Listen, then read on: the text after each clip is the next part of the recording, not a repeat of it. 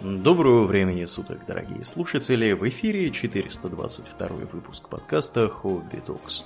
С вами его постоянные ведущие Домнин и Ауралиен. Спасибо, Домнин. Итак, от темы отечественного метрополитена переходим к теме не менее отечественный, но уже про людей чуть больше. Но о чем же мы думаем? Подпольный. Да, подпольный в некотором роде, да. О чем же мы думаем сегодня? Мы поговорим о знаменитейших шпионах, работавших на нашу страну. Да. А, со шпионами эта тема всегда такая достаточно тонкая, поскольку, с одной стороны, знаменитая дихотомия наши разведчики и их шпионы – да. Всем известно, что разведчик это человек э, умный, мужественный, благородный, решительный, находчивый, бесстрашный, там еще длинный список разных достоинств. А шпион это такой, знаете, такой гнусный, действующий подкупом, шантажом, э, подглядыванием, подслушиванием, не гнушающийся убийства, тип такой вот э, противный. Да, малоприятный. Да. На практике подобная дихотомия существует только в художественных произведениях, а то, что в реальности руководствоваться глупо, э, как-то раз на своей шкуре, например, испытал один бывший военнослужащий, который записался в разведку, чтобы бороться с мировым терроризмом, а Эм, обнаружил в итоге, что не совсем все так здорово, как ему казалось. Э, бывшего военнослужащего зовут эм, Эдвард Сноуден. Да. Вот, он у нас тут околачивается, по-моему, где-то до сих пор.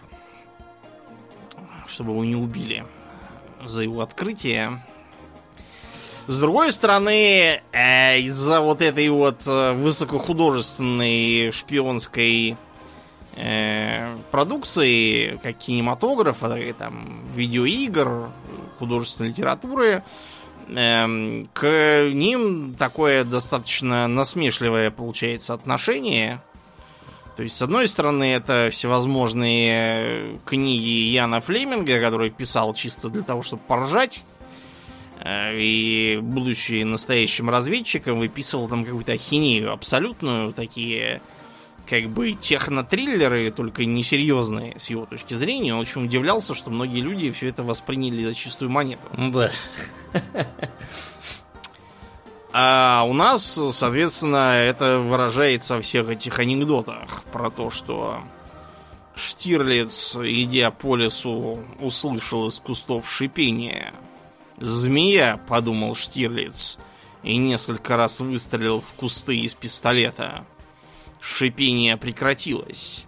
И только тогда полковник Исаев вспомнил, что пастор Шлаг так и не научился свистеть. Да. Вот это вот. Но на самом деле, конечно, с разведкой эта тема, с одной стороны, очень интересная и насыщенная. С другой, весьма и весьма э, непрозрачная и суровая. Ну вот, например, мы сегодня будем упоминать гражданина Судоплатова и его операцию по ликвидации Коновальца. Э, и эм, специалистом-подрывником и вообще техником таким, Кью, да, как вот в Бондиане, да. в НКВД-то выступал Александр Тимошков, подполковник, разработчик оперативной техники первого главного управления. Но это, тогда оно еще было не первым главным, это потом э, Так вот, про него известно то, что он э, родился в 903 году и в 45-м выехал в Грецию советником МГБ э, при руководстве греческого партизанского движения и демократической армии Греции. Это все, что известно? Да.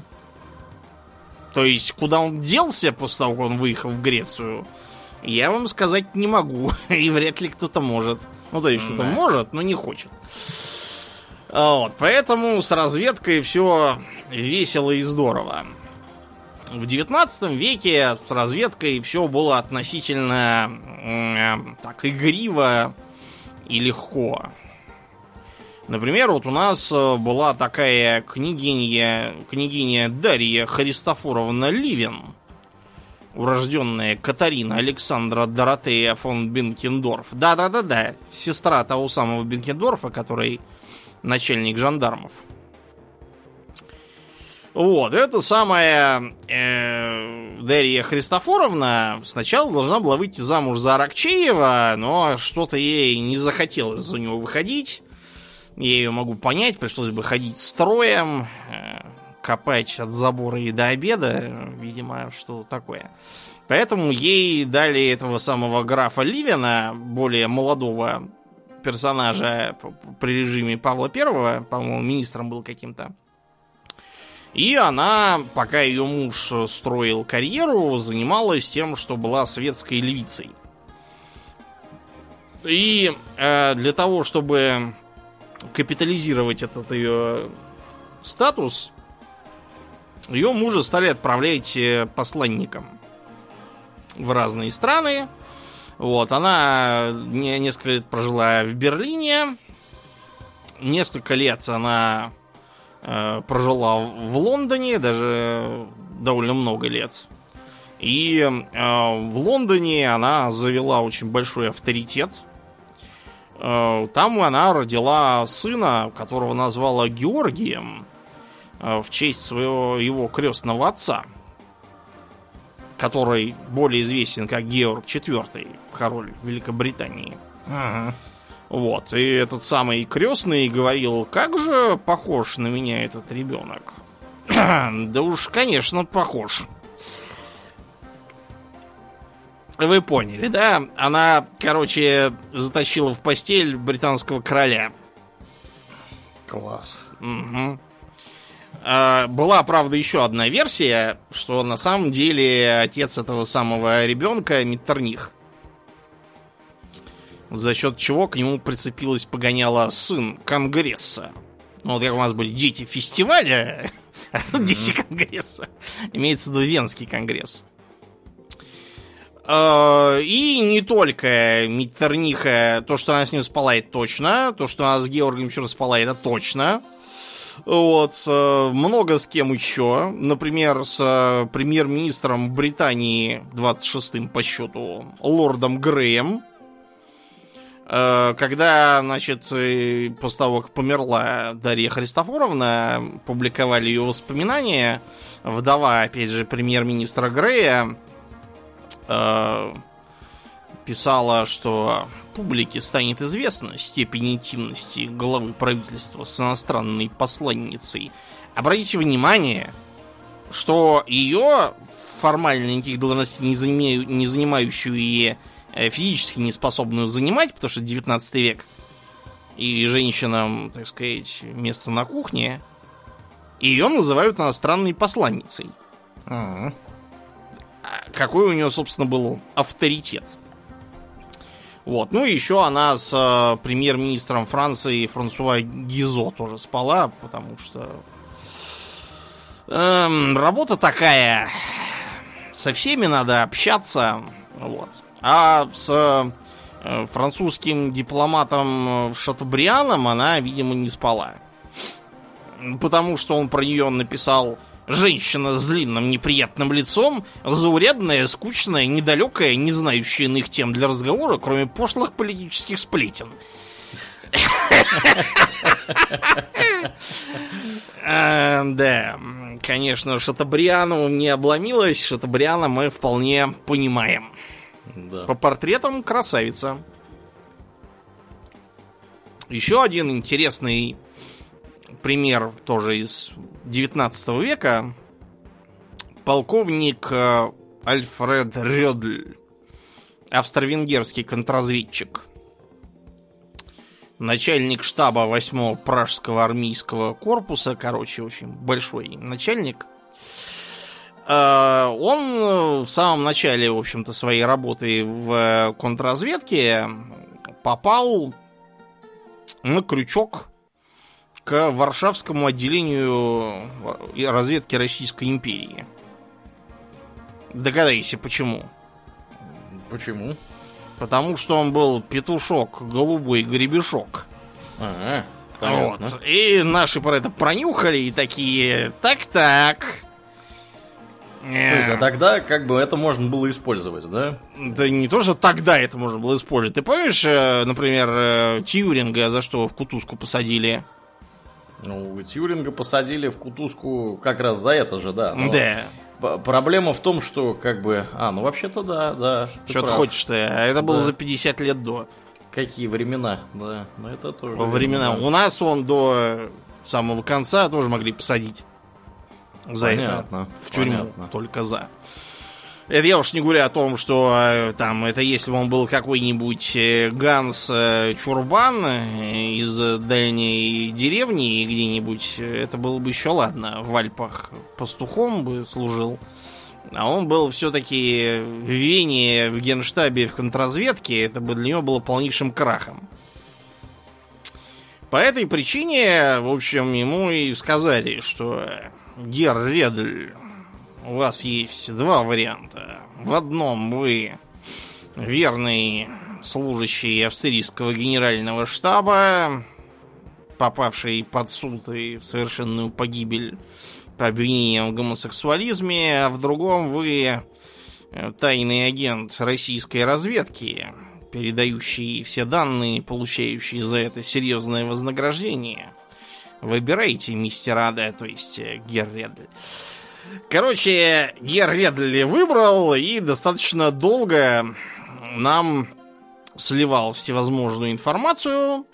Э, Это был, наверное, самый высокопоставленный наш агент на стороне центральных держав, ну, Четверного Союза, я имею в виду, который в Первой мировой войне был. И именно благодаря данным, которые нам сдавал Редль, сербам удалось нанести такие чувствительные потери наступающим австро-венграм.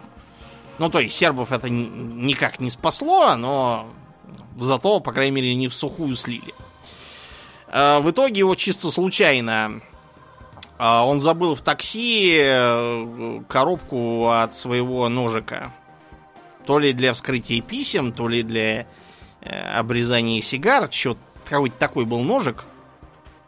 Вот, и там были замечены всякие записки, и, короче, Редль застрелился.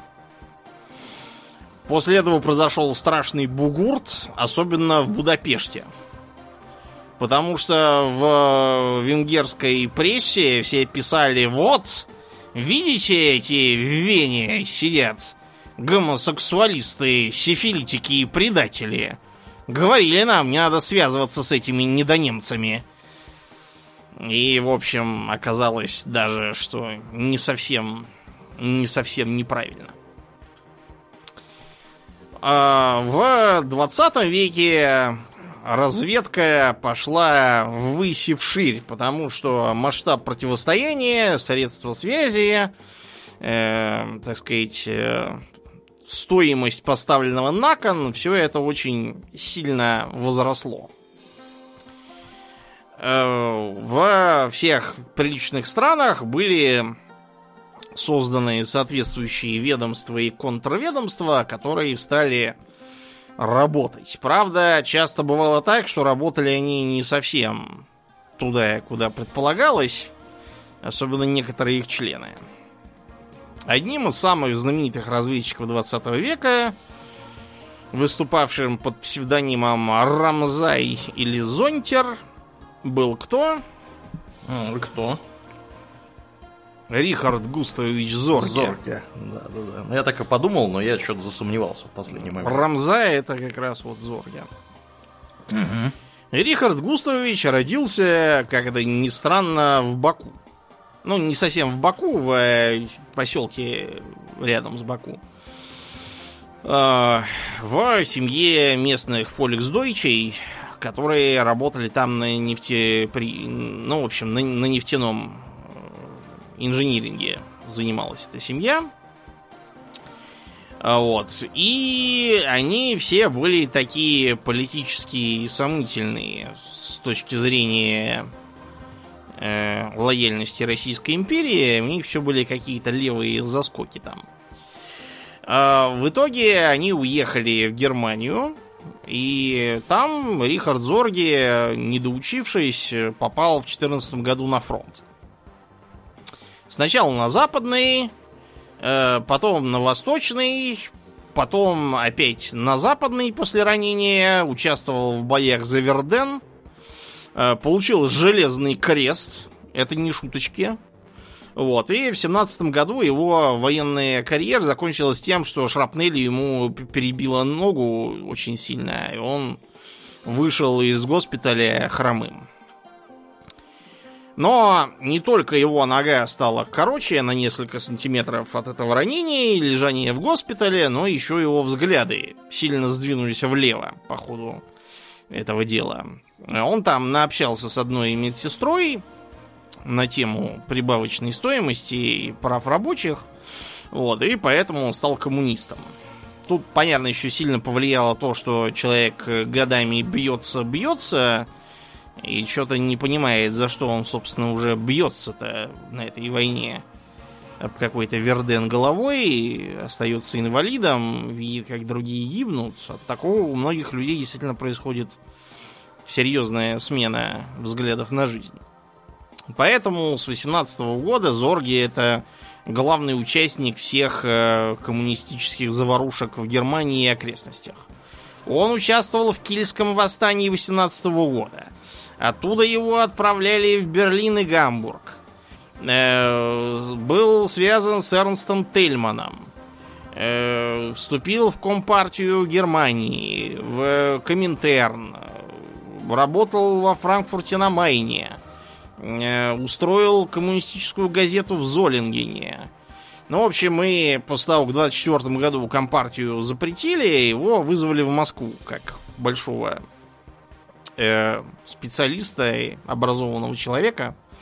Вот, мы ему выписали советский паспорт, приняли его в ВКПБ, вот, и отправили его работать в Китае на советскую разведку.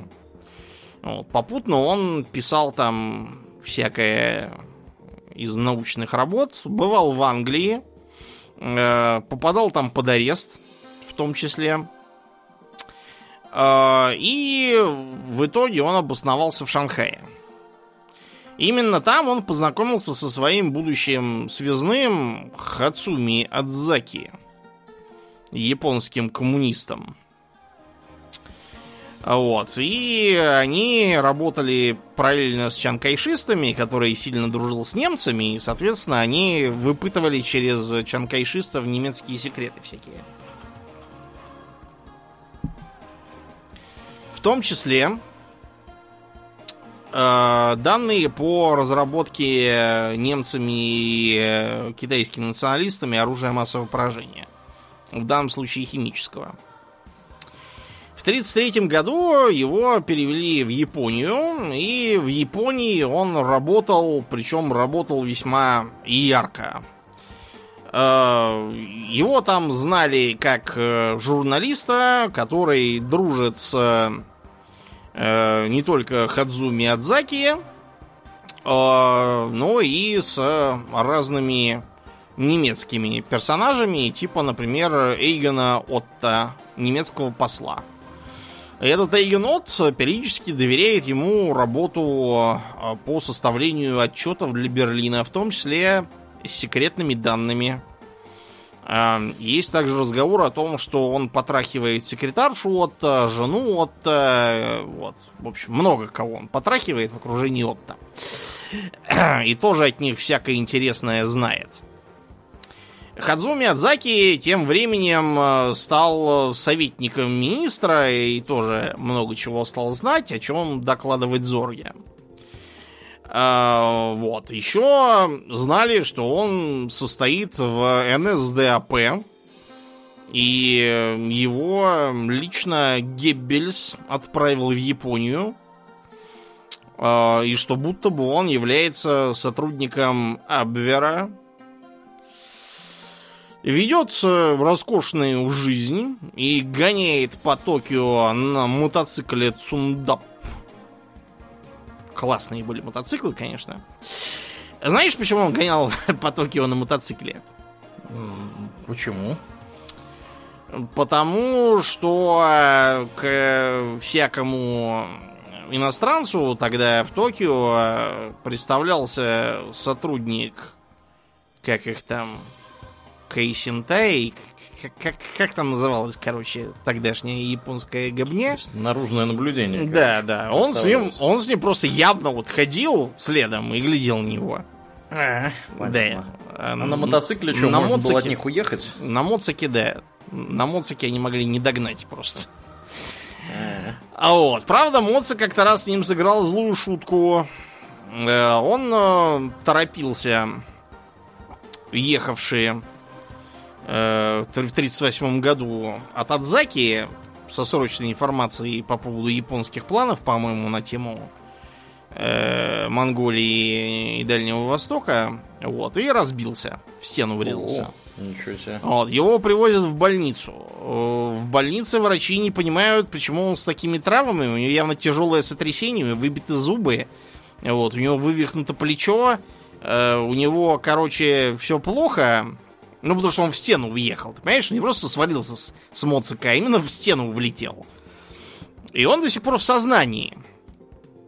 А он в сознании, потому что знает, что нельзя ему терять сознание. Он требует, чтобы к нему привели его друга Макса Клаузена, которому он должен, типа, дать инструкции на всякий случай. Врачи вызывают Макса Клаузена. И Максу Клаузену Зорги передают из карманов штанов эти самые документы, которые Клаузен, его радист, должен передать в Москву. Если бы он потерял сознание, эти документы бы попали в руки неизвестно кому, и тогда бы им всем был кирдык. Сразу. Да. Вот. Э, Еще из э, достижений Зорги то, что он, во-первых, правильно предсказал будущее господство США в Тихоокеанском регионе, а также то, что он э, передал данные о немецком нападении на СССР. Но вот тут, понимаете, все надо воспринять в контексте, потому что, когда мы говорим, Зорги передал точную дату нападения на СССР, а ему не поверили. Это правда. Но мы можем сказать и другое. Э, Зорги много раз передавал точную дату нападения, каждый раз разную. И поэтому ему не поверили. То есть, если почитать его донесение, то там будет написано то после войны с Англией, э, то в первой половине июня, то 15 июня, то 20 июня, то еще чего-то там. Э, Вот, например, 15 он пишет. Германский курьер сказал военному атташе, что он убежден, что война против СССР задержит, вероятно, до конца июня. Военный атташе не знает, будет война или нет. 21 июня. Война задержится до конца июня. Ну, в общем, Ну, в общем, ситуация развивалась, и Да. характер информации менялся. менялся. Поэтому Зорги, да, предупредил, но из-за того, что он э, очень много всего этого передавал, все все время менялось, э, поэтому он до- допредупредить не смог. А вскоре это потеряло для него значение, потому что 18 октября 41 э, их всех повязала японская контрразведка. Э, Вы сначала просто замели Адзаки, и потом Макса Клаузена, и за ними и Зорги. Вот. Зорги строил свою защиту на том, что он, да, передавал советской разведке, но, во-первых, как бы от э, немецкой разведки, а не от японской, то есть чего ко пристали, это раз. Во-вторых, передавал э, сведения, которые ему просто говорили. То есть э, не крал там что-то, не подглядывал там, не, не пролезал там куда-то и фотографировал секретные документы, а ему говорят, он передает. Ну и что, имею право. Его по настоянию немцев приговорили к смерти. Адзаки тоже, кстати, приговорили, правда, за измену родине. А, после чего три года предлагали обменять э, на кого-то из засыпавшихся японцев. Я уж не знаю на кого, но а, Москва отвечала, что не знает никакого Зорги, и глаза его не видала. Почему там вопросы разные? Э, может быть, потому что э, не хотели давать японцам хотя бы какой-то повод к участию в войне на стороне немцев. Нам и так плохо было. У нас на восточной границе с Японией оставались только танки Т-35. Солидно выглядящие, но абсолютно уже показавшие свою непригодность. Другие тыкают на то, что американцы после оккупации Японии зачем-то разыскивали могилу Зоргия. Зачем? Непонятно. Может, он еще и на них работал? Может, да, да. Более удачно, хотя тоже не очень хорошо, сложилась судьба другого советского разведчика Павла Анатольевича Судоплатова. Он э, умер в 96-м. Вот. А, ему пришлось посидеть э, после 53 -го года а, вот за то, что он из кровавой гобни, опять сменилась власть. А, ему удалось совершить много славных дел. Например, под э, его руководством, не только его, там еще Наум Эйтингтон работал, устранили Троцкого, вот, но Троцкий это не очень интересно, его-то устранить было, в принципе, не так трудно. Э, интересно другое, то, как он, э, например, лично участвовал, будучи еще молодым человеком, в устранении Коновальца, лидера организации украинских националистов. Вот, его туда отправили как племенника Николая Лебедя, украинского националиста, которого уже к тому времени арестовали советские спецслужбы и спросили его, что, сынку, не хочешь ли перейти на нашу сторону? Лебедь захотел. Поэтому он типа написал письмо, что вот этот самый Павлусь Валюх, это мой племянник. Я его посылаю, типа, Коновальцу помогать. Коновальцу он понравился. Э, ходили с ним вместе в баню.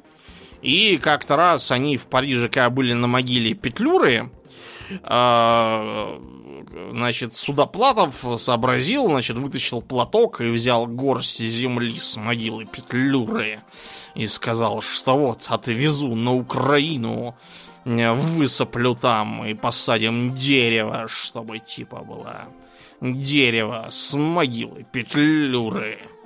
И Коновалец такой, о, какой же он классный этот чувак. О. Хитрый, судоплатов. Удивительно. Короче говоря, э, в итоге Судоплатова вызвали лично к тирану Сталину, и тот ему дал команду Коновальца мочить, чтобы создать хаос в руководстве ООН и заставить их группировки бороться друг с другом. Кстати, это удалось, они тут же разбежались на ООНовцев Мельника, ООНовцев Бандеры, плюс еще какого-то Боровца, еще там каких-то разных персонажей, так что Судоплатов не зря сработал. Вот, и Сталин такой его спрашивает, каковы вкусы, слабости и привязанности коновальца. Вот, Судоплатов вспомнил, что он очень любит шоколадные конфеты. Вот, он везде покупает коробки конфет дорогих. Вот и Сталин говорит, используйте эту страсть к конфетам, чтобы уничтожить его. Была сделана коробка типа как будто конфет, раскрашенная под украинскую мазанку, которая на самом деле была бомба. Чтобы не надо было эту бомбу перед тем, как его передавать, там ничего не нажимать, там поворачивать, дергать за веревочку и прочее, там был сделан другой взрыватель. Э, бомбу надо было держать вертикально, то есть ребром ее как бы поставив на стол. Если ее положить горизонтально, активировался взрыватель, я думаю, что там выливалась какая-нибудь кислота, разъедала проволочку и так далее. Все мы, я думаю, уже имели возможность во всяких музеях там и документалках поглядеть на химические взрыватели, так называемые. Нажимаешь э, кнопочку, кнопочка отпускает молоточек, молоточек разбивает а, ампулу с э, серной кислотой, серная кислота через там 20 минут разъедает проволочку, проволочка отпускает взрыватель, бабах. Можно вставить другую капсулу, которая будет, допустим, разъедать не 20 минут, а 5 или 30 минут. Вот, я думаю, по такой схеме была устроена эта фальшивая коробка конфет. И он с подмышкой, значит, с этой коробкой конфет сошел с советского парохода. Шилка, кстати, называлась. Uh-huh. Вот, пришел к э, Коновальцу, всучил ему эту коробку, после чего э, ушел, купил и, или говорят, что он не так купил, а заранее купил и просто сменил плащ и шляпу, чтобы затеряться. Вот, и все, и скрылся. Бабах, коновальца нет. Вот, его искали с полицией, искали, но он сел на поезд до Парижа и в Париже, э, затерявшись, встретился со своими вот, э, после чего доехал на автомобиле до Испании, из Испании, по-моему, уже вернулся к нашим. А может и не вернулся тогда, остался. Факт то, что он ушел далеко. Еще Судоплатов э, вместе с другими э, знаменитыми разведчиками участвовал в работе отряда победителей – была просто создана такая особая группа при НКВД во главе с Судоплатовым, э, вот, которая сформировала под собой в 42 году отряд победителей. Это был такой ультра-успешный партизанский отряд, который два года, с 42 по 44, когда просто уже наши пришли обратно, его расформировали за ненадобностью, а, в Львовской области ураганили против немцев и украинских националистов, кстати, тоже через некоторое время. С ними поначалу была договоренность о нейтралитете, вот, потом они ее нарушили. Э, действовала эта группа по линии Т, то есть террор. Вот. Много чего им удалось сделать. Уничтожили спиртзавод, бумажную фабрику.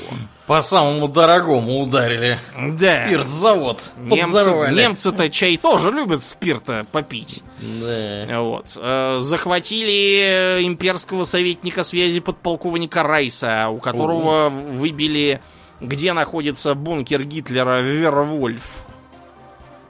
Тот самый знаменитый на Восточном фронте. Вот. Э, устроили там налет на какое-то барское имение, которое себе гитлеровский офицер устроил там, типа, чтобы зажить чем-то типа помещика. Вот. Возглавлял этот э, отряд э, знаменитый герой Советского Союза Медведев, который потом книги про это писал. Вот, помимо него были самые разные интересные персонажи. Там, например, был такой абсолютно легендарный Николай Кузнецов. Николай Кузнецов этот, э, получив, значит, э, фальшивые документы на имя немецкого офицера Пауля Зильберта, э, затесался в вермахт и начал убивать просто ключевых офицеров. Да, то есть э, он, например, пытался убить Эрика, э, Эриха Коха, рейхскомиссара Украины. Вот. Его замочить, по-моему, не удалось. Вместо этого он э, хотел убить э, э его заместителя Даргеля. Убил случайно другого заместителя. Потом он Даргеля тяжело ранил, его пришлось назвать в Берлин. Вот. Потом он Э, убил э, оберфюрера С.А. Альфреда Функа. Вот, короче говоря, многое чего он сделал, и даже дорос до чина Гаутмана. Это как капитану эсэсовцев, если я не путаю.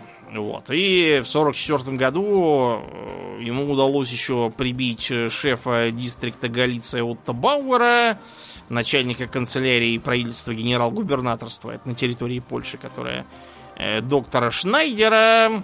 Короче, терминатор натуральный был. Удивительно, как у него все это удавалось так легко. Я бы уже, наверное, умом успел тронуться, а он ничего. Э, короче, а, и, еще как-то раз э, у него даже была задача захватить живым генерала Ильгина, э, который командовал восточными батальонами. Вот. Его надо было переправить в Москву. К сожалению, там получилось так, что в Москву его отправить уже не удавалось, так что генерала Ильгана, короче, в яму положили, чтобы он зря не пропадал. Ну и, в общем, в 1944 году Кузнецов, к сожалению, при попытке перейти фронт, напоролся на бандеровцев и в бою был убит. Удивительный, конечно, был деятель, поражаюсь ему. А, его коллегой по службе в отряде победителей была полковник Африка Делас Эрос Гавилан. Ух ты. Да. Значит, полковник Гавилан была, как нетрудно догадаться, испанкой. Вот, и она была республиканкой и билась на стороне республиканского правительства в испанской гражданской войне, так сказать. Но пасаран. И заодно она стала членом мадридской резидентуры советского разведуправления. Э, Ее использовали для того, чтобы приблизиться к Троцкому, потому что троцкисты в Испании тоже действовали, будь здоров, там эти были Паум, такие товарищи, изрядно нагадили нам, кстати. После того, как война кончилась печально для республиканцев, э, Африку вывезли в э, Москву и посадили тут где-то поначалу работать. После того, как началась Великая Отечественная Африка такая, что же это я буду сидеть где-то на ткацкой фабрике, когда тут можно бить фашистов? И записалась в отряд победителей, с парашютом была заброшена э, в Львовскую область, и до 44 года вместе с ними билась там. Такая О. была свирепая тетка, да. Боевитая, да. Угу. После войны ее отправили сначала в Берлин, а потом в Париж. Вот, в Париже она доказывала, что она типа бедная несчастная беженка, вот, из голодной франкистской Испании. Дайте попить, то так есть хочется, что переночевать негде. И она два года в Париже работала. После этого ее отправили куда-то в Латинскую Америку. Куда? Куда? Никто не знает, куда. И вряд ли узнает. Куда надо, туда и поехала. Там она 20 лет пробыла. И э, по ходу дела получила э, шифровку, что к ней едет итальянский товарищ. Вот, который будет э, типа изображать, что он ее муж. Вот. И было приказано выйти за него замуж и быть э, мужем и женой в прямом смысле. Вот. Таким образом, она вышла замуж за Валентино Маркетти. На самом деле, это Джованни Бертони по кличке Марко, наш шпион. Вот. И э, этот брак оказался счастливым. Потому что, понимаете, в те годы люди вступали в брак по велению партии, а не из низменных инстинктов. Поэтому вот так вот. Да. Кроме шуток, это не редкость, когда тебе вдруг говорят, нет времени объяснять, теперь ты какой-нибудь там э, мистер и миссис Смит, вот тебе миссис Смит, вы, вот вам паспорта со штампами о браке, заключенном в Норвегии, вперед из песней. И, кстати, заведите пару детей, потому что иначе контролер скажет, а что это за странная семья такая? Без детей. Без да. детей. И ты такой... Э, Родина сказала надо. Ты же коммунист или кто то там? Э, патриот теперь уже принято. Это не, не так важно. Факт то, что шпионам все непросто дается в этой жизни. В общем, Африка Гавилан была очень успешной разведчицей и так сказать, и с автоматом бегала, и нелегалкой работала, и по странам ездила, и преподавала в итоге, когда она просто стала пожилой. Вот, в 85-й отправили в отставку, она продолжала, так сказать, консультировать. Через три года померла, на Хованском кладбище похоронена. Да, награждена многими орденами и медалями. Такая была, конечно, величина. Еще под, э, ну, не то, что прям под руководством, при участии Судоплатова проводили очень интересную серию радиоигр. Операции «Монастырь» и «Березино». Главным исполнителем там был Александр Петрович Демьянов. Тоже весьма легендарный персонаж. Псевдоним Гейне. Кроме того, предполагается, что со стороны Абвера, Абвера, извините, его знали как Макса или Фламинго. Правда, сами немцы э, путаются в показаниях, кто у них там числился как Макс. Так что это такой вопрос э, не вполне проясненный. Э, его уже внедряли к немцам. Вот, и э, в итоге вроде как э, даже создал типа для немцев целую группу фламинго шпионов. А, чтобы ему понять, как вести радиоигры, ему помогал Вильям Фишер, про которого мы сегодня еще поговорим. Фишер был очень суровым учителем, то есть он, например, мог при учениях по радиопередаче громко хлопать деревянной шахматной доской над ухом у своего ученика. Чтобы Это он... зачем? Аж потому, что может там, не знаю, артиллерия обстреливать или еще что-нибудь случиться. А-а-а. Радист а. должен все слышать, неважно, что вокруг происходит. Короче говоря, э, когда немцы стояли уже под Москвой, Демьянова Гейне отправили к немцам, он перешел линию фронта, сказал Хенде Хох, вот, я э, член Э, монархической организации «Престол», так сказать, ваша политическая кредо всегда, вы, надеюсь, Кирилловец за граница нам поможет. Да. И типа он э, пришел, так сказать, чтобы наладить связь с иностранными товарищами. Его там немножко попрессовали, э, ну, то есть, даже, я бы сказал, немножко попрессовали. Но он ничего не развалился, э, не попался ни на каких противоречиях. Его отправили в Абвер учиться на диверсанта. Весной 42-го его обратно отправили уже от немцев э, к нашим, типа, что он их шпион. Вот. И Демьянов э, начал э, передавать им всякие секретные сведения, э, которые были в основном чепухой. Самым главным считается то, что э, он передал им, будто в штабе э, Красной Армии основным направлением контратаки является Ржев, а не Сталинград. Вот, немцы отправились туда, поэтому маршал Жуков под Ржевом изрядно умылся кровью. Но так было надо, потому что зато разгромили немцев под Сталинградом и заставили фельдмаршала Паулюса пожрать колбаски. Ты знаешь, что Павлюс ненавидел а, немецкую армейскую колбасу? Да. Угу. Что это он? Ну, то это он, что он человек уже не молодой, зубов-то уже не того, а эта колбаса А-а-а. была такая, что ей можно врагов убивать. Понятно. Ну, вот. Использовать что... в бою колбасу. Да. Это. Паулюс потом про эту колбасу, посидев на ней в Сталинграде, выражался исключительно нецензурно. Вот. В итоге, короче, мы захватили полсотни диверсантов, а, перетащили на свою сторону шпиона Григория Зобача.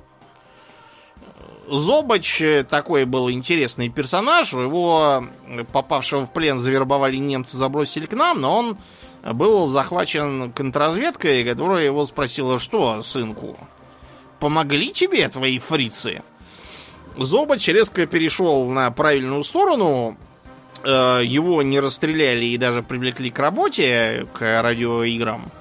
Э, и он, чувствуя, видимо, муки совести, э, направил письмо о том, что с его точки зрения разведка занимается ерундой и отправляет немцам в качестве радиоигры однообразные э, сведения, которые, скорее всего, тут же им надоедят и будут раскрыты. А если они попробуют действовать активнее, то они просто спалят своего агента с той стороны. Поэтому Зобач предложил поручить ему заняться работой, и во многом благодаря Зобачу и его э, знанию немцев была проведена следующая часть операции Березино. Э, немцы, короче говоря, получили э, от э, своего полковника Шерхарна в 1944 году э, из лесов Белоруссии донесение.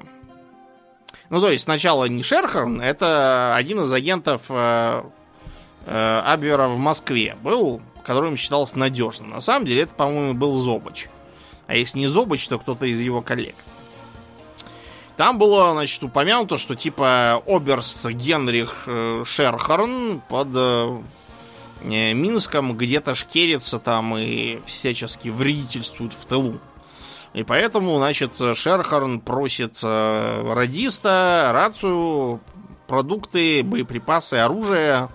И он всех, всех русских победит тут. Э, разумеется, эм, Шерхарн бился там до победного конца. Вот, и в итоге только, по-моему, 5 мая 45-го Шерхарну отправили последнюю радиограмму с тяжелым сердцем. Вынуждены прекратить оказание вам помощи. На основании создавшегося положения мы не можем также больше поддерживать с вами радиосвязь. Что бы ни принесло нам будущее, наши мысли всегда будут с вами, кому в такой тяжелый момент приходится разочароваться в надеждах. Да. Вот. Эм, проблема в том, что как бы эм, эм, был завербован советской разведкой уже.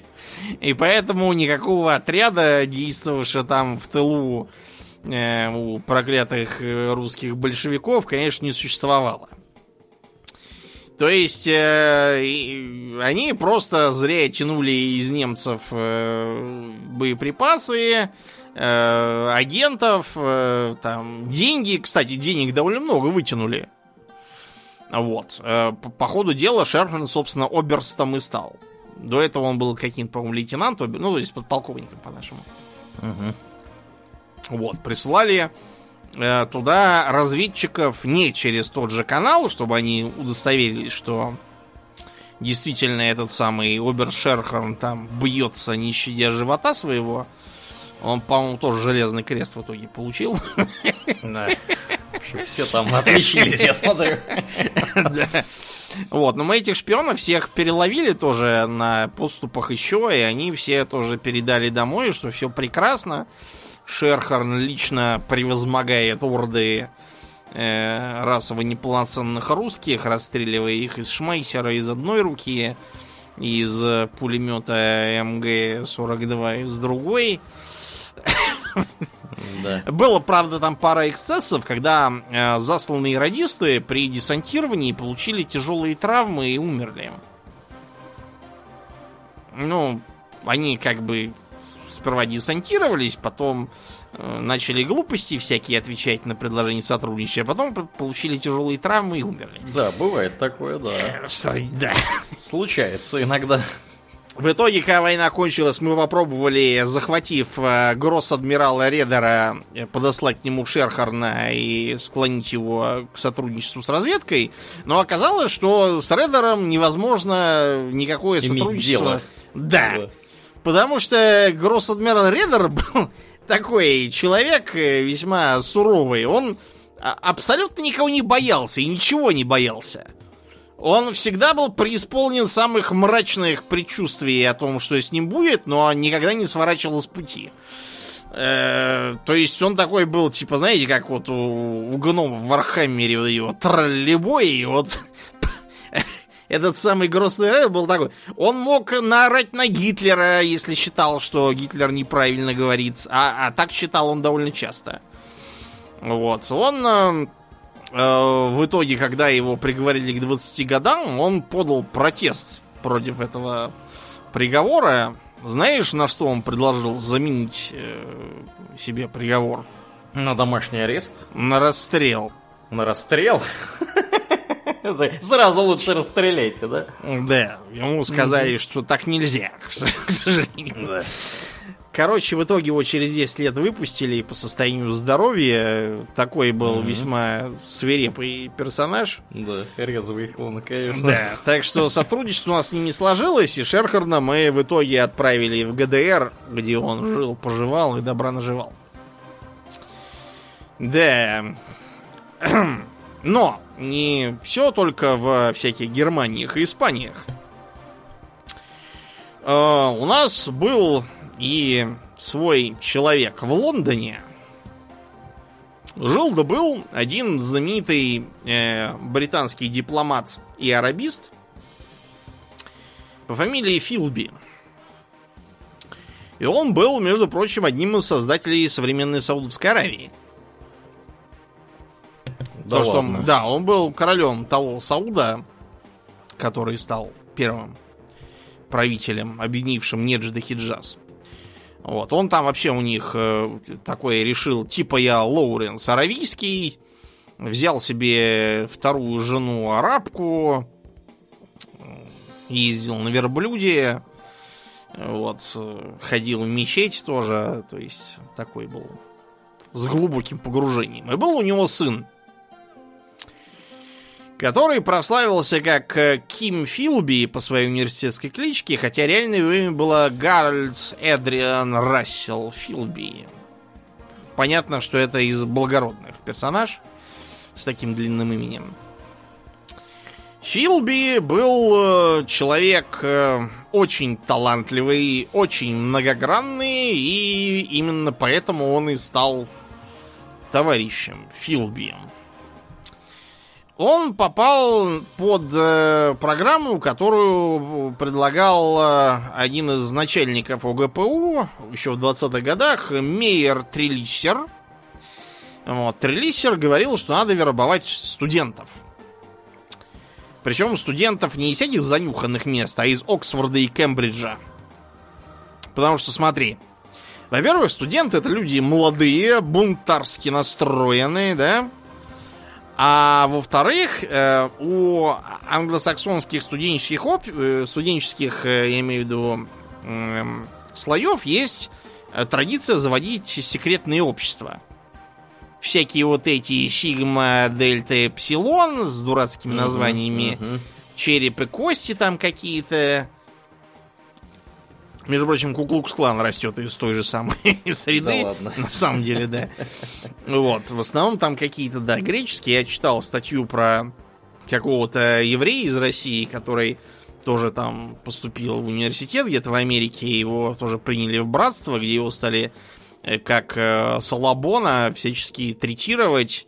Э, поскольку он типа русский, ему дали погонял ГУЛАГ в качестве задания вручили ему кирпич и сказали, что он должен носить все время с собой и, предъявлять членам общества при встрече. Вот. Мне это все далеко, честно говоря, я не англосакс ни капли. Если бы мне там дали кирпич и сказали, что я его должен носить с собой и предъявлять, через секунду давший кирпич бы пожалел, что дал именно кирпич, а не там подушку, подушку ну, да. воздушный шарик там какой-нибудь, мягкую игрушку. Но факт тот, что с точки зрения разведки все эти общества с их конспирацией и прочим, это благодатная почва для вербовки и получения всяких данных. Ну и плюс э, в Кембридже и Оксфорде околачивались э, крупные персоны, типа Бертрана Рассела, которые все были в той или иной степени просоветскими. Вот, и таким образом Ким Филби попал в коммунизм. Значит, сначала он э, э, просто вступил в Компартию Британии. Мы его отправляли в Австрию, чтобы он был членом тамошнего МОПРа. МОПР это Международная организация помощи борцам революции. Да, тогда была такая шутка, что либо в МОПР, либо в ДОПР. ДОПР На это ДОПР. дом предварительного заключения, короче. А, Значит, и там он женился. Потому что там, значит, какой-то австрийки, Литце Фридман, еврейки, что ли, э, грозил арест по подозрению в антиправительственных настроениях. Э, Фашисты уже рвались к власти, и аншлюз был не за горами, и поэтому Филби дал ей свою фамилию и английский паспорт. Потому Ага. что он был английский джентльмен прежде всего. Да. А, значит, потом возвращается обратно в Британию. В Британии он внезапно э, начинает говорить о том, что э, на самом деле в нацизме можно найти рациональное зерно и вступил в общество англо-германской дружбы. Э, можете нагуглить фотки этой их общества германской дружбы, и там такие персонажи ходят, э, как будто сейчас завопят «Я оберфюрер!» Очень характерно одетые и с характерными манерами. Да. Вот, и он там такой занял позицию сомневающегося. Типа, вот я, в принципе, за, за национал-социализм, но вот что-то вот меня смущает. Сомнения Да, одолеваются, да. терзают смутные сомнения. И- Охватили смутные Ему такие, сомнения. ну ты что, ну какие сомнения, смотри. Вот чисто тебе по секрету, значит, сейчас Германия готовится к атаке на Чехословакию. Представляешь, как круто? Он такой, «О, да, слушай-ка, ты меня прямо убедил. Э, э, Я сейчас отойду на 5 секунд, мне нужно передать, ше- э, то есть почистить зубы. И таким образом он э, получал всякие интересные сведения, и ему даже удалось с неким Иоахимом фон Риббентропом перетереть за жизнь. Ух ты. Да. Короче, много чего он интересного наслушался там, и все, что он услышал, передавал своим товарищам в Москву. В Испании он тоже засветился. а, При лично генерале Франко его прислали как корреспондента Таймс. Вот, и писал про то, как там храбрый генерал превозмогает безбожных коммунистов. А, И даже Франко так расчувствовался, что дал ему крест за заслуги. Вот. А еще ему дали эм, другую награду тоже. Э, не помню, какую, какую именно дали первой, но факт тот, что, по-моему, ему дали это орден Красного Знамени О, за это, да. Но про это он генерал Франку, конечно, не сообщил. да, не стал распространяться на всякий случай. Да. Вот. Ну и как э, корреспондент он, конечно, ездил везде, смотрел там, везде фоткал, записывал, вот, и посылал в Москву. Чего там, кто куда пошел, чего где делал, было очень полезно. Когда война кончилась, его отправили обратно в Британию. Ну и там, значит, он скорешился со своим старым однокашником еще по универу, с Гаем Бёрджесом. Вот, тогда Гай Бёрджес э, служил в Ми-6 и э, никак не мог найти себе нормальных людей э, в команду. Поэтому, значит, его позвали туда, и хотя и э, всякие странные прошлые дела с коммунистами были, но в молодости-то, понимаете, так сказать, С кто- кем не бывает. кто не да. бывал коммунистом по молодости? А кроме того, смотрите, он общался с Риббентропом, он э, общался с Франко, он с кем только не общался. Он всех их знает вообще как облупленных. Чё долго искать-то? Так что, значит, Филби взяли в Ми-6 и э, определили в отдел Д. Отдел Д этот, правда, ничего не делал, потому что он как бы отдел Д это диверсии, но тогда на диверсии денег просто не давали в сороковом году. Мгм.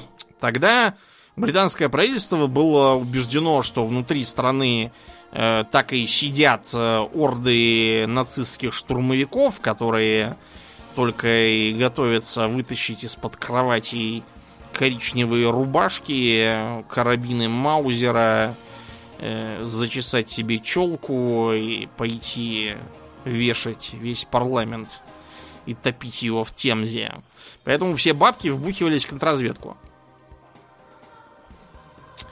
Вот, по этой причине э, поначалу Филби ничего не делал, даже как и его коллега Бёрджес. А, я говорил, что Бёрджес тоже наш шпион. У нас длинные руки. Короче говоря. Эм, и Филби с Бёрджесом создали так называемую кембриджскую пятерку. На самом деле никакой кембриджской пятерки никогда не было. Потому что э, пятерка это просто там было из кучи донесений от разных информаторов, которые через себя переправляли Филби с Бёрджесом, а, а также с еще там кучей народу, э, кто там еще-то был, этот самый Макдональд, или как его там звали. Э, короче говоря, а, Маклейн, извините. Дональд Маклейн его звали. Вот я, он еще все время в Макдональде какого-то mm-hmm. в голове стал. Дональд Маклейн был, да. Считается за типа участника Кембриджской пятерки. На самом деле, просто эти донесения, которые попали кучей в Москву, из них было отобрано 5, безусловно, надежных. И типа, поэтому как бы у нас пятерка. На самом деле этой пятерки никакой не было. У нас было гораздо больше там агентов. Почему они это делали? Потому что, понимаете, они считали, что грязные правые консерваторы, сидящие во власти, вредят нашему уже естественному союзнику, который борется с нацизмом, проливает сейчас кровь и тратит миллионы людей своих на это, а мы им не скажем чего-то там такое важное. Правильно? Это как-то нехорошо выходит. Да уж. Вот, и по этой причине вот э, Филби с Бёрджесом считали, что нужно передавать то, что стало известно в Британии, и может быть полезно Советскому Союзу. То есть они не передавали там, что что-то такое, чтобы захватить Британию. Они передавали поначалу, например, про Курскую дугу, что немцы планируют срезать дугу танковыми ударами не сказать, что мы про это совсем не знали. Мы это запалили каких-то саперов и выбили из них эту же информацию. Но вы понимаете, в разведке чем больше у вас подтверждений информации, тем лучше. Тем более она достоверная. Да, потому что этих саперов могли просто подослать и все. Британцам, например, в ходе войны удалась такая дезинформационная операция. Они э, труп своего офицера с э, мешком секретных документов поддельных подкинули на берег. Типа он утонул. И его вот вынесло на берег к немцам. Mm-hmm. Mm-hmm. То есть, понимаете, что угодно может быть подставой. Абсолютно все, что угодно. Если э, вчера взятый язык э, и шпиона откуда-то там из Южной Африки говорят одно и то же, ну, скорее всего, это так и есть. Скорее всего. Вот если один только шпион из Южной Африки говорит, а хрен знает. Да. Может, он вообще уже давно не наш шпион. Вот. Еще э, Ким э, сумел э, в Ми-6 сделать для нас одно очень хорошее дело в 45-м. У нас была одна такая агентесса в Америке, Элизабет Бентли, член тамошней компартии, и супруга советского агента по имени Яков Голос. Типа, что он э, эмигрировал еще из царской России, но все-таки убеждение это пронес.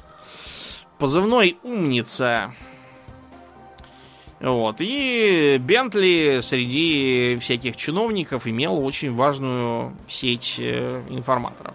Проблема в том, что под конец Второй мировой э, голос э, заболел, и на нее все это спихнуло, а потом умер.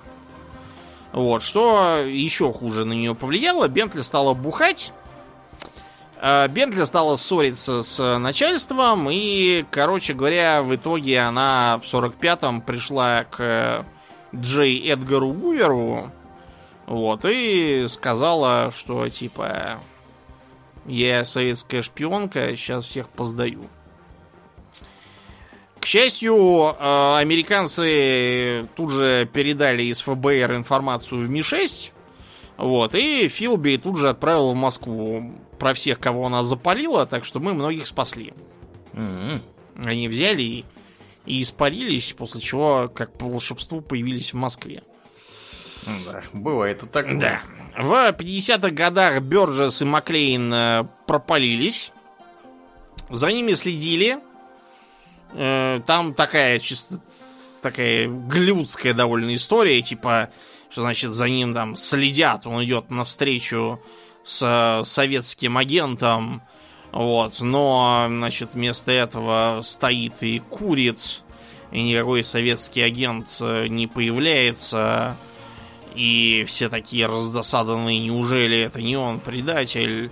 И тут такие, подождите, но ведь не курит обычно. Да. Минуточку. Мгм. Да, на самом деле советский связной пришел, но увидел, что э, он стоит, стоит и курит, и развернулся и ушел. Потому что это был такой условный сигнал. Не подходи, за мной следят. Хитрые были. Короче говоря, ему удается предупредить и Маклейна, и Бёрджеса, и э, им удается спастись.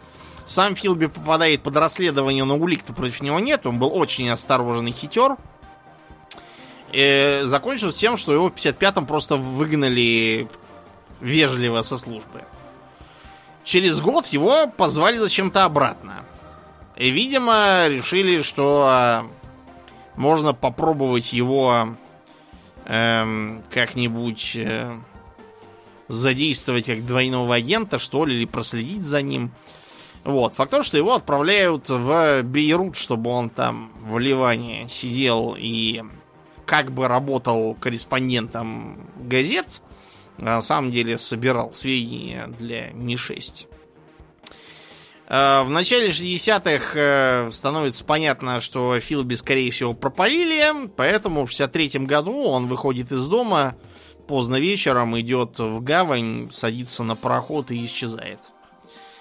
После чего он а, обнаруживается в Москве на Трехпрудном переулке и становится персональным пенсионером Советского Союза. Женился на э, Руфине Ивановне Пуховой. Вот, и прекрасно жил. Э, К нему даже приходили потом британские журналисты, чтобы всякое там спрашивать. Он написал, кстати, книжку «Моя тайная война». Рекомендую прочитать, если интересуетесь темой. Вот. Когда его Sunday Times спрашивали, типа, что же вы так-то предали Британию? А он такой, мой дом здесь. И моя здешняя жизнь имеет свои трудности, но я не променяю этот дом ни на какой другой. Мне доставляет удовольствие резкая смена времен года и даже поиск дефицитных товаров. Вот как видите, легко привлечь англичан. Всего-то отправил их постоять в очереди за колбасой, и уже все. Ну, понятно, что, конечно, тут да, что это идейные граждане, которые... Ну да, понятно, что человек, да, считал, что сила в правде. Поэтому вот так вот. Гораздо меньше повезло э, супругам Розенбергам, Юлиусу и Этель. Они очень здорово послужили нам э, в качестве проводников информации по ядерной программе. Дело в том, что э, у э, жены Розенберга Этель э, был брат Дэвид Гринглас. Она сама урожденная Гринглас. Вот. А у этого брата была жена Рут тоже. Сам Гринглас работал механиком в Лос-Аламосе. Ну, вы поняли, да? И этот Как-то самый так получилось. да. Гринглас, да, как раз чертежи э, толстяка, именно толстяка, и 12 страниц подробного рассказа о том, что делается в Лос-Аламосе, передал Розенбергу. Розенберг, соответственно, передал нам все это. Дальше из-за провала в Англии нашего шпиона Фукса по цепочке добрались до Розенбергов.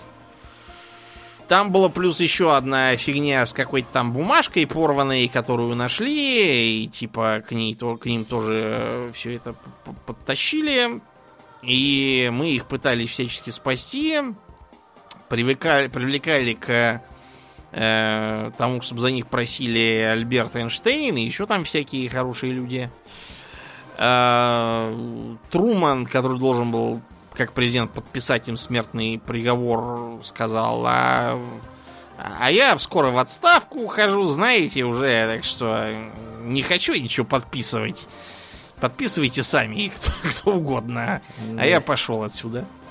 В итоге, короче, когда Эйзенхауэр э, победил, он сказал, что типа, э, хотя это и ужасно, но надо их казнить за за какие-то там миллионы людей, которые могли бы погибнуть.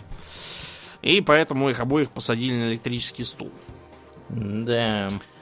Да, э, мы всячески протестовали и говорили, что это антисемитская, антикоммунистическая еще там какая-то акция. Мы, короче, всячески шельмовали американцев за то, что они такое тут устраивают.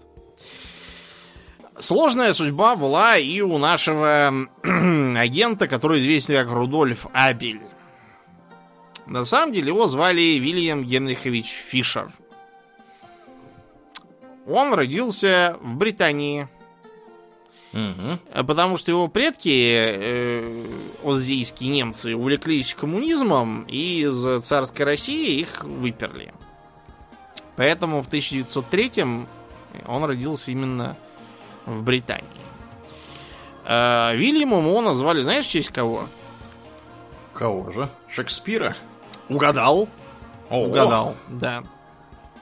Еще он знаменит тем, что у него была счастливая птичья косточка. Вот, когда он э, родился, они, значит, съели курицу какую-то, одну из косточек ему в качестве талисмана передали. Он потом этот талисман с собой везде возил, значит, за обложкой паспорта. А, благодаря тому, что папа у Фишера был э, коммунистический подпольщик, он там ему все сразу учил, что значит, э, как сбросить слежку, когда не надо сбрасывать слежку, вот, как э, передавать через тайники шифровки, короче, mm-hmm. много чему научил. Ну и плюс жили они не в Лондоне, а в таком довольно провинциальном городе, и в таком, знаете, в местном южном Бутово, поэтому Фишер с детства рос в атмосфере спальные районы, дома как коробки, хочешь жить, набивай кулаки. Э, в двадцатом году после революции Фишеры возвращаются к нам сюда, вот, и здесь э, начинается восхождение Фишера как дипломата, художника, чертежника, переводчика, вообще языковеда э, и в том числе радиста. То есть у него был такой прям очень широкий спектр талантов. Э, он был очень обаятельный. Он э, был очень интересный рассказчик. Э, это про него, кстати, вспоминал никто иной, как э, знаменитейший радист Эрнст Теодорович Кренкель. Ну, тот, который на льдине с Папаниным дрейфовал, отправленный туда как единственный человек, который способен заставить радио работать на любой льдине. То есть, если Кренкель, особенно учитывая его весьма тяжелый характер, так говорил про Фишера, то, наверное, он знал, что... Вот. Э, в молодости Фишер работал с тем самым э, Мейером Трилиссером, который, собственно, затеял комбинацию, из-за которой был завербован Ким Филби. Правда, тогда Трилиссер был уже не Мейер, а был Михаил Абрамович. Переименовался немножко. Свои его называли Батька Трилиссер. Не знаю уж почему. Вот. И, значит, когда он работал с э, разведчиками он в том числе столкнулся с э, деятельностью Александра Орлова. Был у нас такой чекист, вот, который в 1938 году летом сбежал, прихватив казенные деньги на Запад, и который после смерти Сталина развернул бурную деятельность. Судя по всему, Орлова со Сталиным был небольшой договор, что он сидит тихо и мирно, вот, ни во что не встревает, и тогда будет жить долго и счастливо. А после того, как Сталин помер, видимо, Орлов посчитал, что договор утратил силу и изрыгнул дебильные э, соображения по поводу того, что Сталин убил Кирова. Э, почему дебильные? Потому что там он цитирует какого-то там э, историка революции Николаевского, что ли. Я не смог найти точных подтверждений, что Николаевский вообще был на свете когда-то. Э, где буквально, я по памяти могу, если что-то путаю, но в целом я помню, что, значит, начавшийся в феврале съезд партии избрал Кирова э, на ведущий партийный пост с тем, чтобы он возглавил основной политический отдел партии. Для Сталина это означало только одно – начало конца его эры. И типа после этого Сталин из зависти убил Кирова. Это бред сивой кобылы. Во-первых, съезд э, не мог назначать никого ни на какие посты э, никуда, потому что съезд должен был что сделать? Избрать ЦК. А ЦК уже там будет кого-то куда-то назначать. Значительно позднее. Во-вторых, что это за ведущий партийный пост такой? Это какой пост? И что это за основной политический отдел партии? Где такой отдел есть в партии? И что он делает, извините меня? Чушь какую-то несет этот выдуманный, судя по всему, Орловым историк Николаевский, и сам Орлов, соответственно, тоже. Вот. А тогда же Фишер познакомился с другим разведчиком, которого звали Рудольф Иванович Абель. Он был рижский немец. Да, да, да. Многие из вас сейчас говорят, подожди, а как так? Ведь э, Вильям Фишер это и есть Рудольф Абель. А вот так вот, что Рудольф Абелей два. Изначально Рудольф Фабель это вот этот самый Рудольф Иванович. Как так вышло с э, Фишером дальше, ну, сейчас объясню. Пока шла война, э, Фишер занимался уже упомянутыми нами сегодня операциями по радиоиграм э, и общением с перевербованными агентами немцев. Вот. И после войны его было решено отправить в США. Значит, тут все было, опять же, сложно. В США отправляли тогда много кого. Вот, например, был такой у нас Рейно Хейханин. Печально известный. Его рожу я вывесил в паблике, как, э, так сказать, затравку для сегодняшнего выпуска. Хейханин это карел этнический, то есть свободно говорил по-фински. Родился в деревне Каскисаари, крестьянин, ну то есть, по, по сути, фин. А, про него достаточно мало сведений вплоть до послевоенного периода. Считается, что он был контрразведчиком МГБ до 48 года. Э, его научили английскому языку, научили некоторым другим вопросам типа шифровка и дешифровки. Э, в 48-49 он был механиком в Валге. Это в Эстонии, если я не путаю. Вот. После чего его положили в багажник э, машины. Это был какой-то представитель ТАСС Финляндии. Ну, вы поняли. ТАСС уполномочен заявить Угу. Я когда был совсем малышом еще, и меня батька кормил с ложечки, посаженного в детское кресло. Он меня призывал вести себя хорошо и кушать. тем, что, значит, из-за радио рядом говорит ТАСС уполномочен заявить. И батька мне говорил, вот, видишь, кушай, а то ТАСС, как скажет тебе сейчас, чего ты не ешь. Я боялся да. ТАССа непонятного. Короче говоря, в багажнике его провезли в Финляндию, дав ему э, паспорт на имя некоего Юджина Николая Меки. На самом деле этого Меки уже не было на свете. Дело в том, что Меки этот родился в Айдахо в США. Э, сын э, иммигранта, значит, из Финляндии. Значит, они в 28-м э, по ходу э, неприятностей и нарастающего кризиса уехали в Советский Союз. В общем, там их э, через 10 лет всех взяли за задницу, у кого куда, одного к стенке, там, другого еще куда. Короче, этого мяки уже не было в живых. А вот. И э, таким образом Рейно Хейханен, теперь ставший Мяки, ну или Маки теперь, типа, чтобы американцам было легче. Это тот самый Маки, который, посидев в тюрьме, оттуда вышел. Э, теперь ему не очень хочется продолжать жить в Советском Союзе. Вот, и он хочет э, уехать. Вот, и он типа э, сперва пожил в Эстонии среди расово близких, э, а потом э, переехал в Финляндию, значит, где типа жил и работал, пытаясь заработать деньги на возвращение в США. Э, для этого у него было два свидетеля.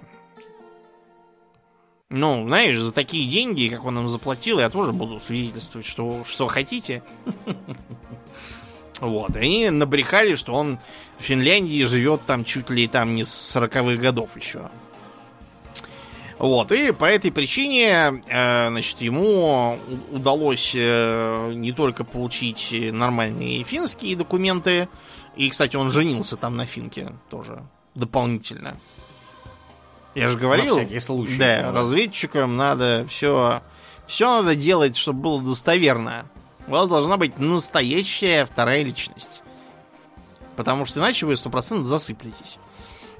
Вот, и, значит, после этого он получил от посольства США паспорт, доказав, что, типа, якобы он тот самый эмигрировавший из США в Советский Союз э, Мекки. Вот, и э, после того, как он паспорт получил, он опять же залез в багажник, его опять перевезли в Москву. Там его посадили на три недели в конспиративной квартире, чтобы он никуда не выходил, его никто не мог спалить. Вот, после чего ему вручили всякие инструкции, 5000 долларов США. Э, и то, что его теперь зовут Марк.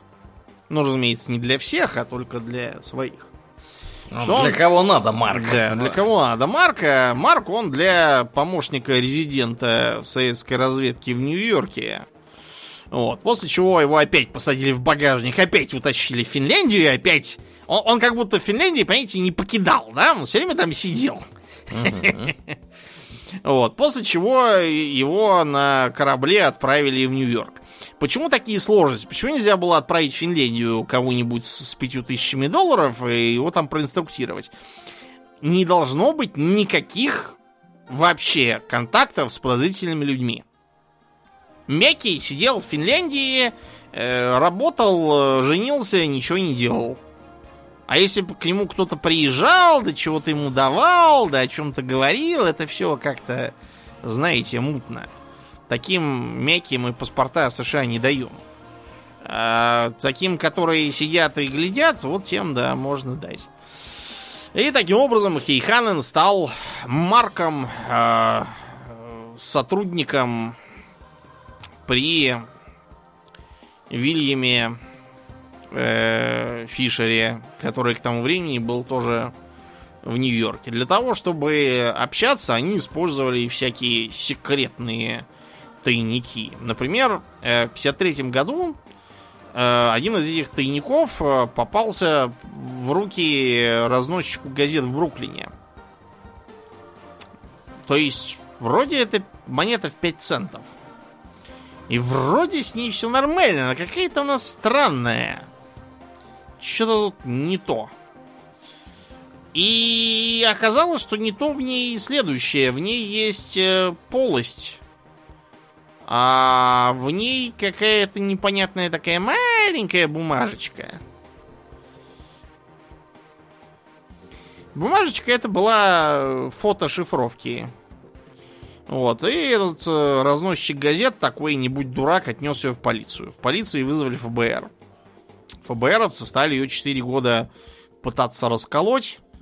И ничего так бы и не раскололи никогда.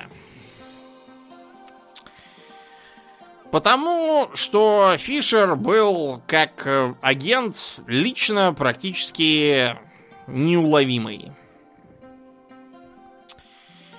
Это он тогда, когда немцев вызывали к несуществующей группе Шерхарна, лично в немецком мундире всех встречал. Это он руководил тогда радиообменом.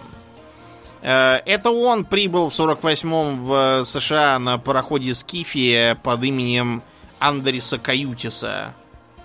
Э, это он ездил по всему восточному побережью, а потом и в Калифорнию заехал, и в Мексику, и в Аргентину с Бразилией, э, прикидываясь типа художником.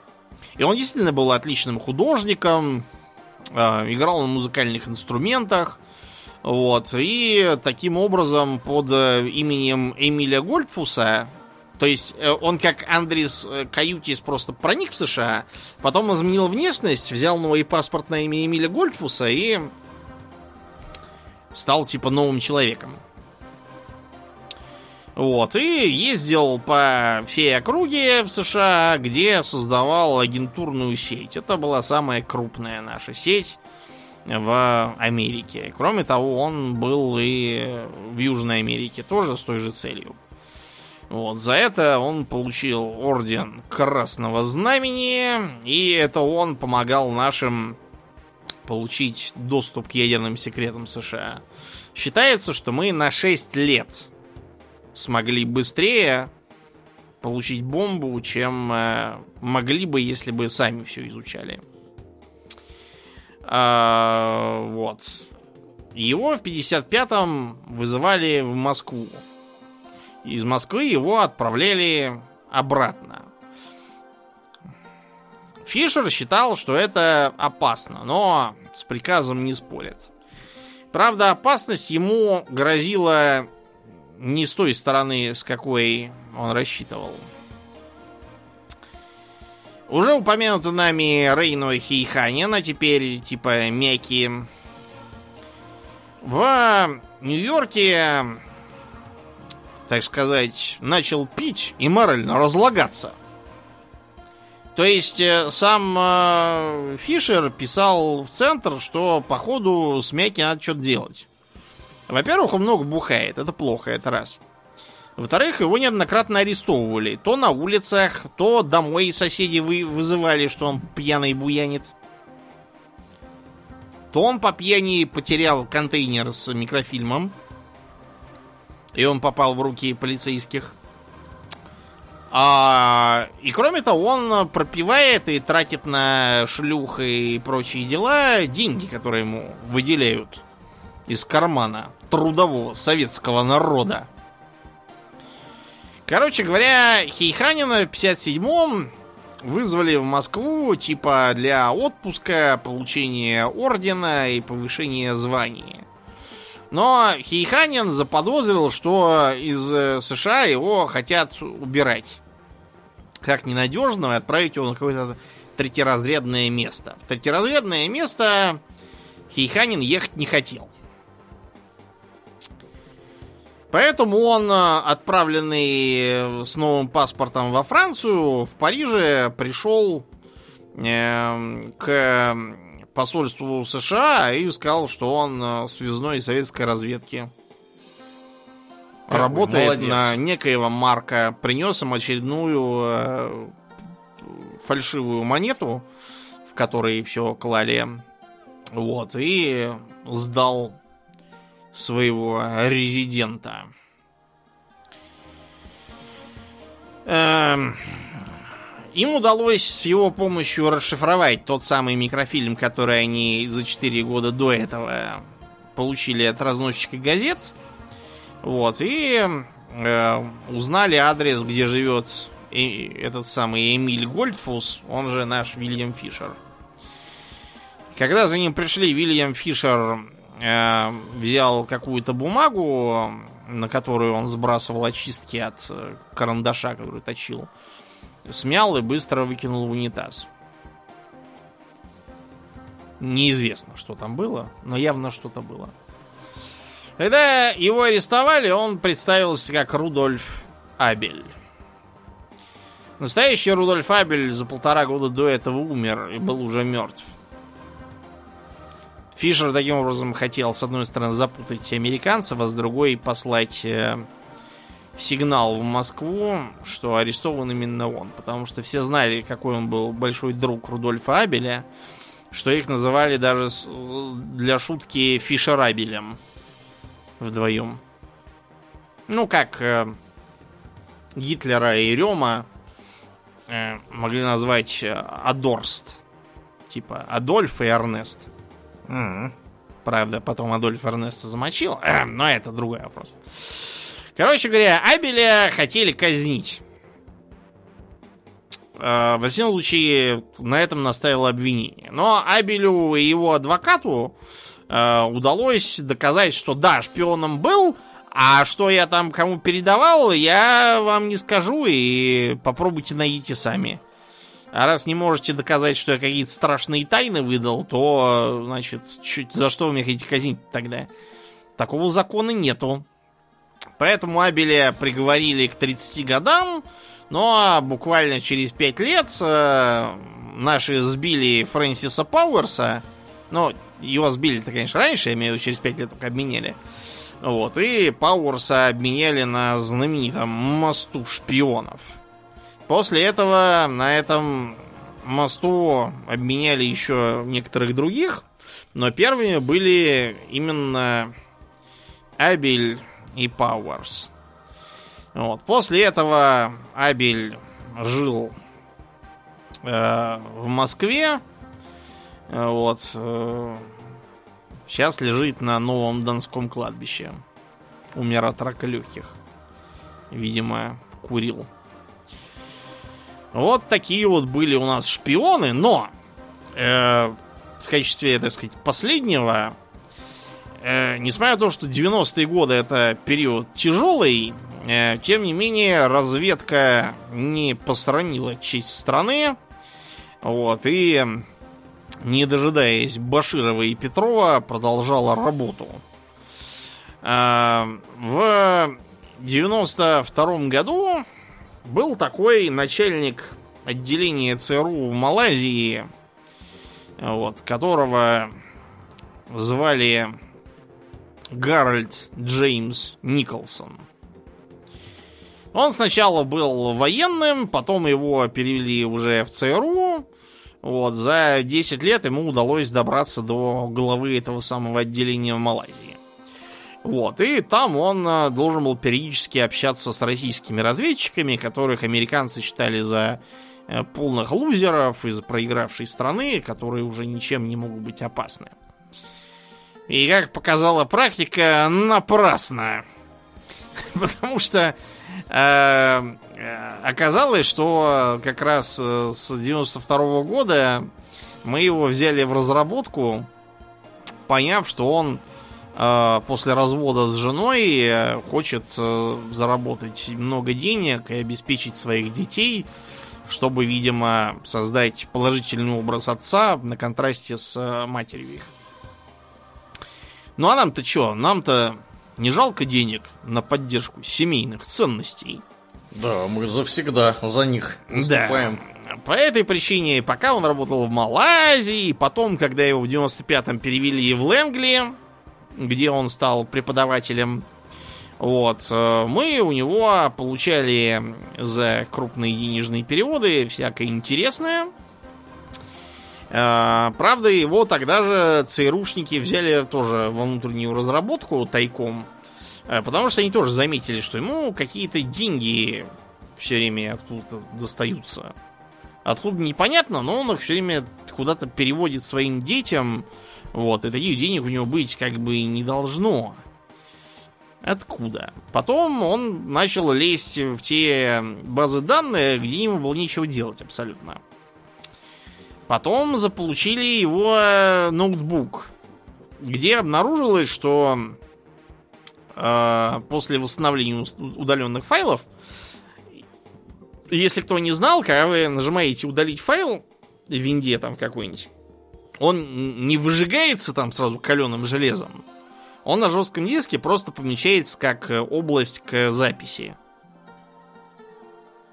И потом на нее запишут. То есть теоретически это все можно восстановить. Ну, то есть, да, если вы хотите что-то спрятать, вам нужно перезаписать туда что-нибудь, а желательно более одного раза. Как вариант, можно задействовать э, программы типа вот в старинном наборе утилит Nuts and Bolts был такой шреддер он мог как раз истребить файл, три, троекратно его перезаписав. Спе- специально вот для шпионов, видимо. Ну, это на самом деле это военные стандарты, собственно, информационной безопасности. То есть там несколько раз нужно чем-то перезаписывать все это дело, потому что иначе при помощи физических методов определенных можно попытаться восстановить то, что там было.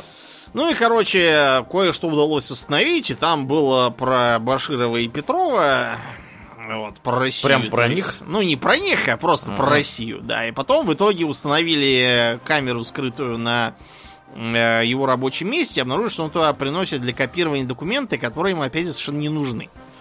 Вот. Э, таким образом, Николсон из ЦРУшников считается до сих пор самым самым высокопоставленным, кто продал родину Баширову и Петрову.